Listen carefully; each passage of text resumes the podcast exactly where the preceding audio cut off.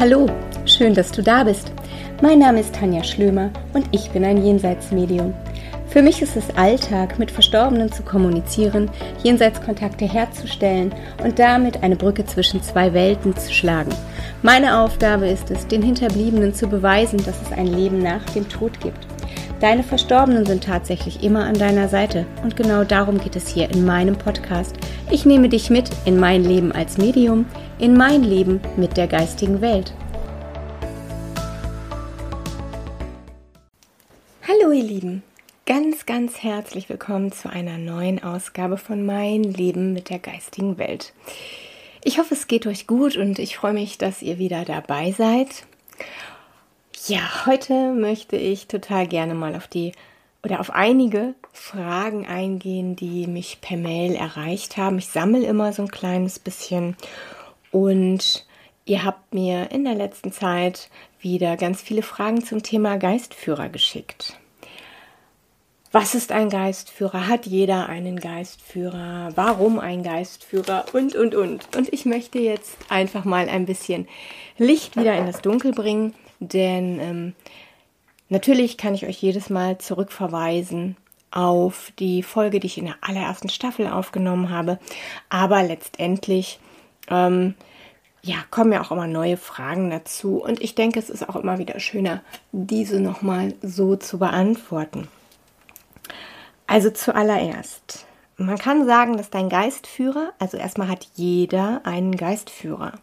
Und nicht nur einen Geistführer, sondern real betrachtet haben wir alle ein ganzes Team aus Geistführern, aus geistigen Helfern, aus der geistigen Welt an unserer Seite. Jedoch hat jeder von uns einen Hauptgeistführer. Und auf den beziehe ich mich jetzt auch hier, denn dein Hauptgeistführer ist wirklich der Geistführer, der dich schon von Anfang an kennt, von Anfang an begleitet und nicht nur ja in diesem Leben, sondern der dich aus vielen verschiedenen Inkarnationen quasi kennt. Bevor du auf die Erde kommst, bevor du inkarnierst, bevor du dich entschließt, als Seele in einen Körper zu gehen, machst du einen Lebensplan. Und genau dieser Lebensplan wird mit deinem Geistführer ja ungefähr abgesprochen, geplant. Ähm, dein Geistführer passt also mit seinen Erfahrungen und seiner Weisheit auch zu den Erfahrungen, die du machen möchtest. Ein Geistführer ist eine geistige Energie, ein Geistwesen, das seinen Inkarnationszyklus schon abgeschlossen hat. Also es bedeutet, dein Geistführer kommt nicht mehr auf die Erde und bleibt in der geistigen Welt. Diesen ganzen Inkarnationszyklus hat er abgeschlossen und steht dir jetzt aus der geistigen Welt sozusagen als Lehrer zur Verfügung, zur Seite, mit all seinen Erfahrungen. Das bedeutet, dass ähm, ja, er auch immer so ein bisschen guckt, ob du in deinem Lebensplan bleibst. Und wenn nicht, ähm, ja, dann wirst du immer wieder sanft in die richtige Richtung sozusagen auch gelenkt. Jetzt ist es so, dass viele Menschen immer fragen, ja, aber wenn ich doch einen Geistführer habe, warum äh, macht der dann nicht meine Probleme weg? Naja, ähm, dafür ist dein Geistführer nicht da, schlicht und ergreifend einfach mal gesagt. Dein Geistführer ist dafür da, um dich bei deinen Lernaufgaben in diesem Leben zu unterstützen. Das bedeutet, wenn du dir jetzt zum Beispiel als Lernaufgabe gesetzt hast, ähm, dass du, ähm, weiß ich nicht, dich frei entfalten willst und lernen möchtest, deine Meinung zu sagen, dann wird er dich dabei unterstützen und wird dir auch immer wieder Gelegenheiten geben, wo du es lernen kannst. Also nimm mal an, du hast zum Beispiel eine schwierige Situation auf der Arbeit, du gerätst immer und immer wieder ähm, in Konflikte mit Arbeitskollegen. Du wechselst mehrfach den Job, aber es ähm, passiert einfach immer wieder, dass du das Gefühl hast, ich passe in kein Team, ich ähm, komme nirgendwo rein, immer geht bei mir alles schief, ich finde mich nicht zurecht dann ist es nicht dein Geistführer, der es wegmacht, sondern es ist dein Geistführer, der dich dabei unterstützen möchte und der diese Situation so ein kleines bisschen, ich sage mal, mitlenkt, mit kreiert, damit du deine Lernaufgabe, die du ja zu Beginn, bevor du diese Inkarnation geplant hast, dir festgelegt hast, ähm, damit du die auch ja, Möglichkeit hast, diese Lernerfahrung anzugehen, damit du diese Erfahrung machen kannst, damit du daran wachsen kannst. Denn letztendlich, ähm, das vergessen immer viele, geht es wirklich um Wachstum und darum, dass wir unser Potenzial entdecken und unser Potenzial auch leben. So, und wenn du halt die fünfte Stelle angetreten hast und wieder merkst, es geht hier alles schief, kannst du natürlich zum sechsten Mal auch kündigen oder du kannst mal für dich stark eintreten und deine Meinung vertreten. Als Beispiel, irgendein Bild muss ich euch ja geben. Und ähm, deinem Geistführer ist es nämlich letztendlich total Wumpe, ob du 6, 7, 10, 35 Anläufe brauchst. Der hat Zeit. Dein Geistführer hat Zeit, denn in der geistigen Welt gibt es ja dieses Zeit- und Raumkonstrukt nicht mehr. Ja, das bedeutet, er wird dir immer wieder diese Situationen geben, aus denen du lernen kannst. Mit anderen Worten, wenn du mehrfach dieselben Probleme hast, dann, aber was heißt Probleme? Schwierigkeiten, Herausforderungen, ne? Also mehrfach Situationen hast, wo du denkst, hm, Moment mal, das hatte ich doch schon. Schau sie dir an, guck genau hin. Was kannst du daraus lernen? Und ähm, dann geh da mal anders ran. Denn letztendlich geht es ums Lernen. Könnt ihr mir noch folgen? Das sind alles so Themen, die wir übrigens immer im Geistführerseminar auch besprechen und äh, zu denen wir ganz, ganz viele Übungen machen.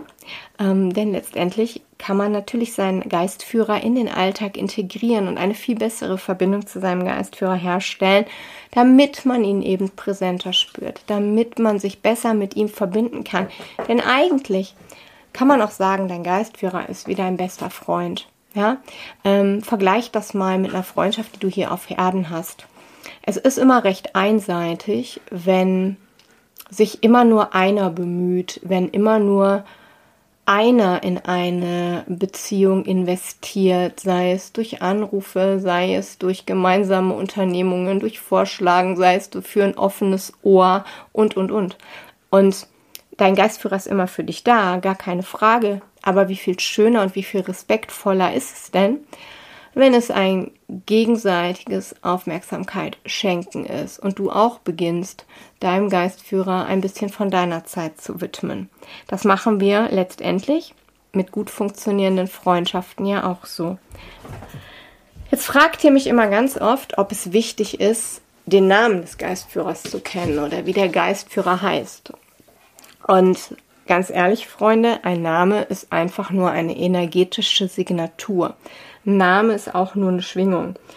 Natürlich hat dein Geistführer in irgendeiner Inkarnation Namen gehabt und ähm, natürlich hat er mal wie geheißen, aber im Prinzip ist es, um mit ihm in Kontakt zu kommen, überhaupt nicht notwendig.